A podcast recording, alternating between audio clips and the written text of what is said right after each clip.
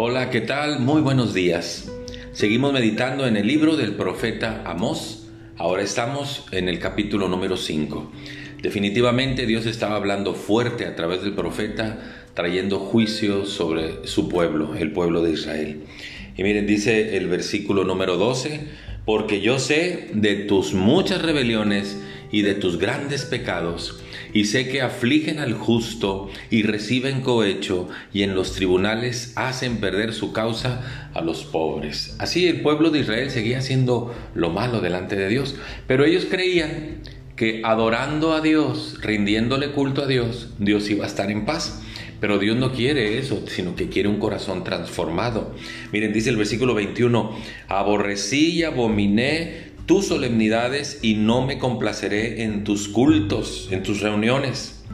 Y si me ofreces tus holocaustos y tus ofrendas, no los recibiré, ni miraré las ofrendas de paz. Dice el 23, quita de mí la multitud de tus cantares, pues no escucharé las salmodias de tus instrumentos, porque de nada servía rendir culto a Dios mientras seguías haciendo lo malo y seguías pecando. Y entonces hay un llamado de Dios muy claro al pueblo.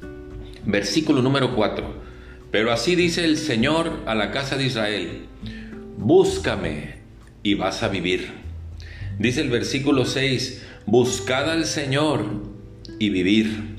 Dice el versículo 8, busca al que hace todas las grandes cosas. El Señor es su nombre. Dice el versículo 14, busca lo bueno y no lo malo para que vivas porque así el Señor Dios de los ejércitos estará con ustedes. El llamado es claro, vuélvete al Señor, busca a Dios, reconcíliate con Él, porque el pueblo estaba peleado con Dios.